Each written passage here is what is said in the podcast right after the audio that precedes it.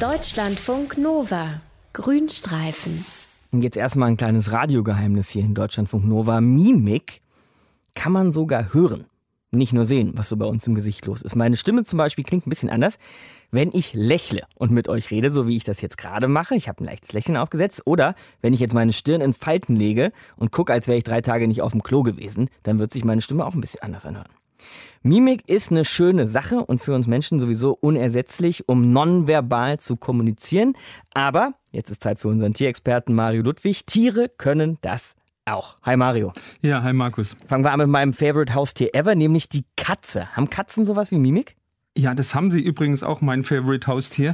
Aber äh, wenn du jetzt Wissenschaftlern von der Universität Lincoln folgst, dann haben die nur eine sehr begrenzte Mimik. Also diese Wissenschaftler sagen, Katzen haben gerade mal drei verschiedene Gesichtsausdrücke. Okay, ja. Das haben die mithilfe von einer speziellen Software herausgefunden, die heißt CatFax, also für Facial Action Coding System.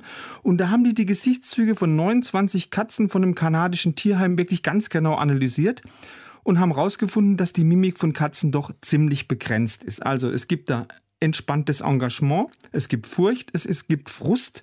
Das sind jetzt wirklich nur drei Gesichtsausdrücke, die unseren Katzen nach der Auswertung dieser Bilder zur Verfügung stehen. Okay. So Glück oder Trauer, das suchst du in der Mimik von Katzen vergebens.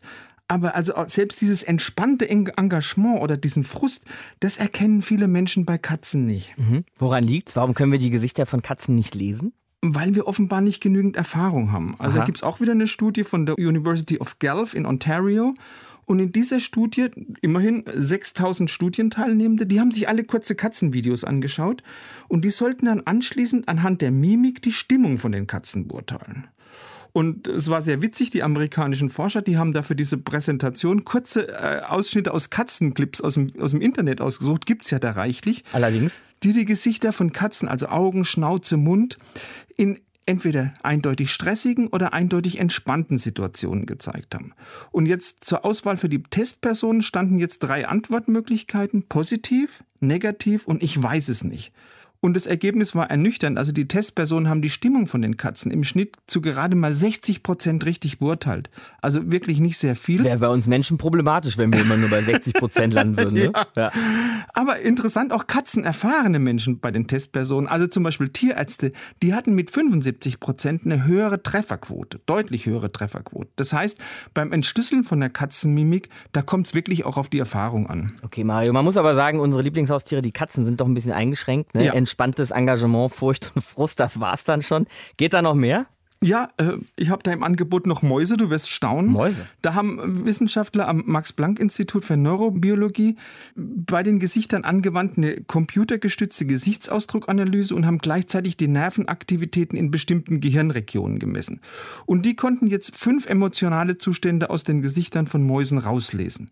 Erstens Freude, zweitens Ekel, drittens Unwohlsein, viertens Schmerz und fünftens Angst. Damit kann man schon mal arbeiten. Ne? Eben, also mhm. das heißt, das Gesicht von der Maus sieht ganz anders aus, wenn sie was Süßes gefressen hat, als wenn sie ängstlich ist oder vielleicht wenn sie Schmerzen hat.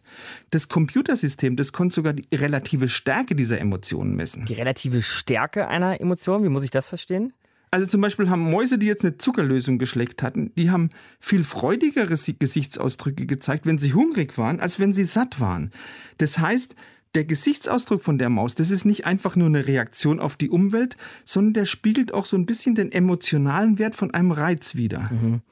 Jetzt muss man aber schon sagen, Mario, ob eine Katze entspanntes Engagement oder eine Maus Unwohlsein oder so fühlt, ne? was bringt uns Menschen das, das zu erforschen? Also du hast recht, im Augenblick wahrscheinlich noch nichts, aber die Möglichkeit, die Gefühle von Mäusen mit dieser Kombination aus Bildanalyse und Messung von der Aktivität von Gehirnnervenzellen messbar zu machen, das eröffnet zumindest in weiter Zukunft die Möglichkeit, Emotionen im Gehirn besser zu verstehen.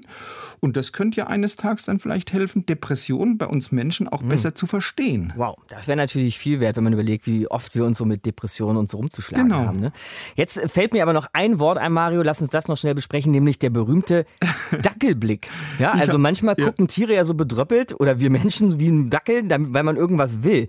Wollen Tiere Mimik einsetzen, um bei uns Menschen was zu erreichen? Also möglicherweise ja. Es gibt eine Studie von der Uni von Portsmouth mit 24 äh, Familienhunden, verschiedene Rassen. Und die zeigt, dass Hunde immer ganz deutlich mehr Gesichtsausdrücke zeigen, wenn sie sicher sind, dass sie auch die Aufmerksamkeit von einem Menschen haben. Das heißt, die Veränderung vom Gesichtsausdruck beim Hund, der spiegelt eben nicht nur den emotionalen Status wider, sondern der ist auch ein bisschen von der Aufmerksamkeit von seinem Publikum abhängig.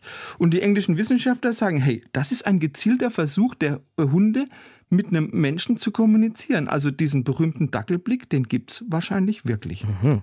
Und der Dackelblick bei uns Menschen, so viel würde ich mal sagen, hängt auch mit der Aufmerksamkeit des Publikums zusammen. Also Mimik gibt es bei uns Menschen wie im Tierreich, hat uns unser Tierexperte Dr. Mario Ludwig eben erklärt. Deutschlandfunk Nova. Grünstreifen.